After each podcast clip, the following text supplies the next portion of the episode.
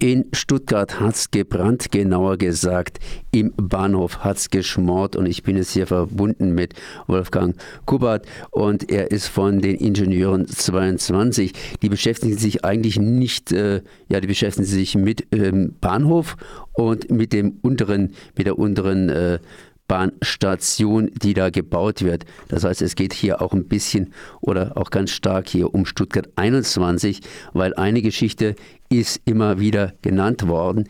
Der Bahnhof, der da unten drunter, das heißt die Bahnstation, die da unten drunter gebaut wird, die ist nicht so ganz sicher bei Bränden. Also erstmal herzlich gegrüßt.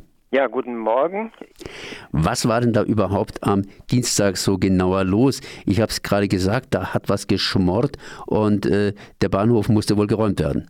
Ja, es war ursprünglich ähm, morgens so in den letzten äh, Minuten der Raschauer, 8.30 Uhr oder sowas, da wurde zunächst erstmal eine äh, Stellwerkstörung gemeldet. Das ist natürlich katastrophal für den Bahnbetrieb. Da muss eigentlich schon fast alles stehen bleiben und später wurde dann ein Kabelbrand äh, gemeldet und es wurde dann auch äh, der, die gesamte Station evakuiert. Die, der, der Kopfbahnhof mit seinen 16 Gleisen, alle Fahrgäste mussten von den Bahnsteigen, Züge standen nachher nur noch einer auf den Gleisen herum, auch die ganzen Läden, die dort äh, jetzt angesiedelt sind. Es ist ja ein Bahnhof im Umbau. Da ist ein 100 Meter sind ungefähr äh, weggeschnitten worden, wo dann der neue Tiefbahnhof reingelegt wird in den in den Boden senkrecht zur der alten Station. Und äh, ich selber bin auch betroffen gewesen. Ich wollte eigentlich an dem Morgen nach Backnang fahren und habe mich dann über informiert über die äh, Applikationen. Also wir haben vom VVS, das ist unser Verkehrsverbund Stuttgart, oder auch von der Deutschen Bahn haben wir ja Applikationen, wo wir gucken können, was fährt, sowohl die S-Bahn wie die Regionalbahnen. Und da wurde eigentlich, ja, man hat schon gemerkt, irgendwas stimmt nicht, die Fahrzeiten stimmen nicht mehr, aber irgendwie fährt eben doch was. Dann bin ich halt in die Stadt gefahren und dann stand ich nachher vor roten Absperrbändern es ging nichts mehr, nicht? Und niemand konnte einem so genau sagen, ja, wie kann man jetzt weiterfahren? Das ist natürlich klein. Also in so einer Störung ist, äh, ist Chaos angesagt. Aber ähm, ja, man, man kam eben erstmal nicht weiter. Jetzt mal meine ganz äh, kleine Frage. Was wäre denn passiert Ihrer Meinung nach, beziehungsweise kennen Sie sich ja aus, äh, wenn hier Stuttgart 21 bereits in Betrieb gegangen wäre und wir hätten das Ganze nicht oberirdisch, sondern ein paar Meter weiter unten gehabt? Also jetzt äh, in diesem Fall, wenn solange wir es oben haben, die Bauweise des Bahnhofs ist so, dass das, die oben liegenden Gleise natürlich äh, direkt äh, unter dem freien Himmel sind und wenn es irgendwo stark raucht, dann ist es zwar unangenehm, aber der Rauch kann nach oben abziehen. Und jetzt, wenn es dann nachher so ein Kabelbrand im unterirdischen Bahnhof passiert, dann sind die Personen und der Rauch eben unten. Und äh, der Rauch will nach oben und die Personen müssen ja dann auch nach oben. Und das ist schon das, eins der Grundprobleme. Man muss gucken, dass man die Personen in Bereiche, äh, man sagt bei, bei diesen äh, Räumungen entfluchten. Ja? Die, also man, die Personen müssen, ent, der Bahnhof muss entfluchtet werden. Und äh, dazu gab es über die ganze Bauzeit jetzt, äh, seit 2010 wird ja hier gebaut und eigentlich hätte der Bahnhof 2019 in Betrieb gehen sollen. Jetzt sind wir vielleicht bei Schritt 3 von äh, 10. Äh, das dauert noch eine ganze Weile. Auf jeden Fall diese Leute, die da dann nach oben entfluchtet werden, die müssen in Bereiche gehen, in denen eben kein Rauch ist. Und das, wir Ingenieure 22 haben uns zur Aufgabe gemacht, diese ganzen Planungen kritisch unter die Lupe zu nehmen. Und dabei haben wir eben gesehen, dass diese Rettungskonzepte, die immer wieder aufgelegt wurden und die auch dazu geführt haben, dass Teile des Bauens eben immer wieder genehmigt wurden, dass diese Rettungskonzepte nicht stimmen. Und dass teilweise Leute dann in Bereiche entfluchtet worden wären, wo der Rauch eben auch hingeht. Der muss dann durch so Fenster, man äh, nach oben entweichen. Das Konzept ist, dieser Bahnhof, der da unten in der Tieflage ist, der kommt auch ja, der hat oben Glasfenster und diese Glasfenster, da sind Klappen drin und durch diese Klappen muss dann der Rauch entweichen. Und oben drüber über dem Bahnhof ist dann ein großer Platz und ursprünglich hätten die Leute genau auf diesen Platz entfluchtet werden sollen, wo dann auch der Rauch hingegangen wäre. Ist ein bisschen kompliziert, aber hm, weiß nicht, ob ich es jetzt hinreichend erklärt habe.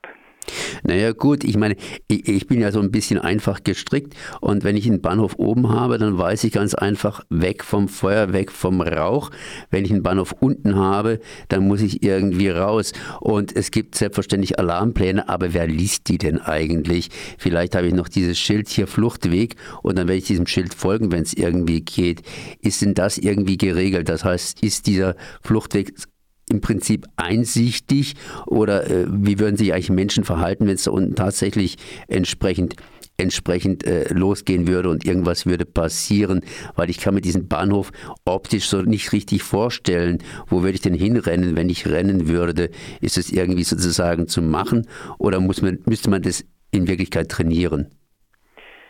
Was natürlich keiner macht man muss es auf jeden Fall trainieren. Da müssen Leute kommen und müssen dieses mal äh, ausprobieren, wenn der Bahnhof je in Betrieb gehen sollte. Das wird natürlich nicht für die, für die Reisenden sein. Es ist nachher so, dass die, das Entfluchtungskonzept ist so, dass die ganz auf die rechte, also in die südliche oder in die nördliche Hälfte des Bahnhofs rennen müssen, je nachdem, wo das Feuer eben ist.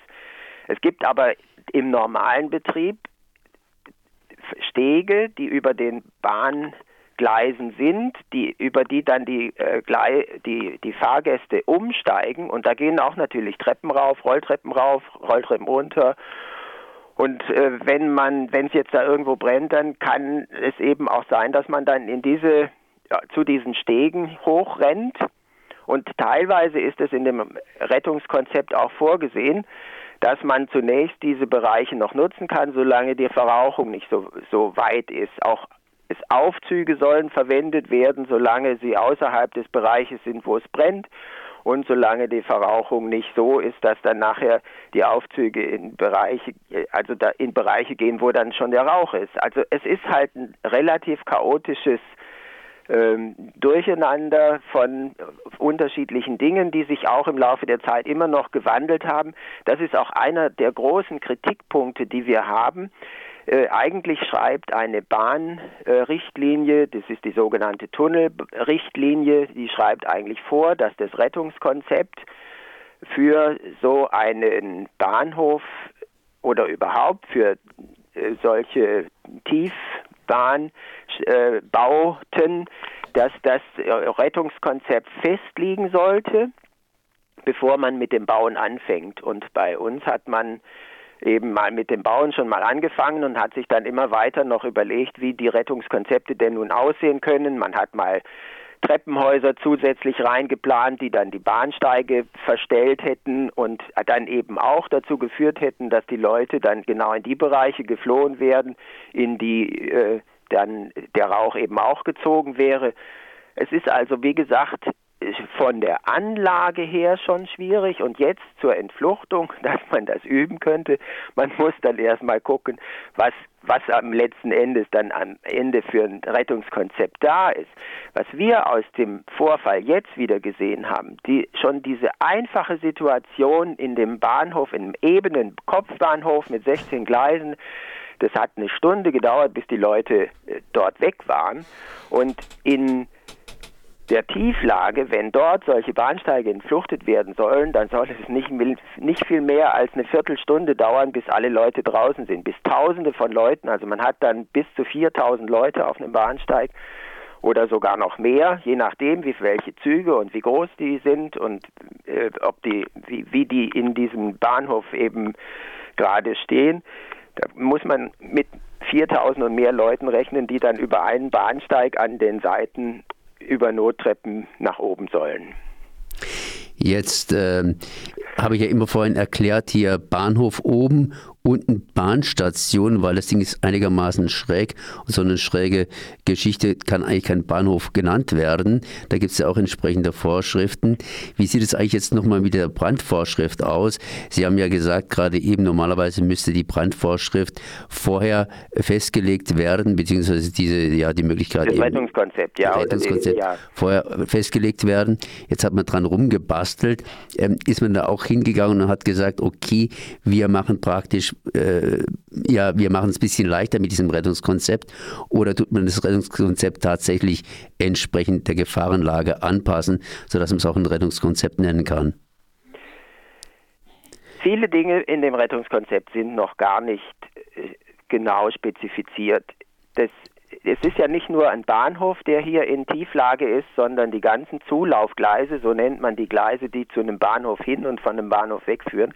Die ganzen Zulaufgleise liegen in Tunneln um diesen Bahnhof herum, weil man in Stuttgart ja eigentlich ein Tal in, in äh, ja, grob gesagt, sagen wir mal, Ost-West-Richtung haben und der Bahnhof aber nachher grob gesagt in Nord-Süd-Richtung äh, liegt, also quer zum Tal mit anderen Problemen, die will ich jetzt gar nicht drauf eingehen. Auf jeden Fall, man hat jede Menge Tunnelröhren, es sind 60 Kilometer Tunnelröhren, die dann teilweise mit sehr großen Steigungen auf die Anhöhen um Stuttgart herum zum Flughafen rauf und äh, nach in die, in die anderen Richtungen ist nicht ganz so kritisch, aber der Tunnel zum Flughafen ist relativ steil und auch noch 10 Kilometer lang.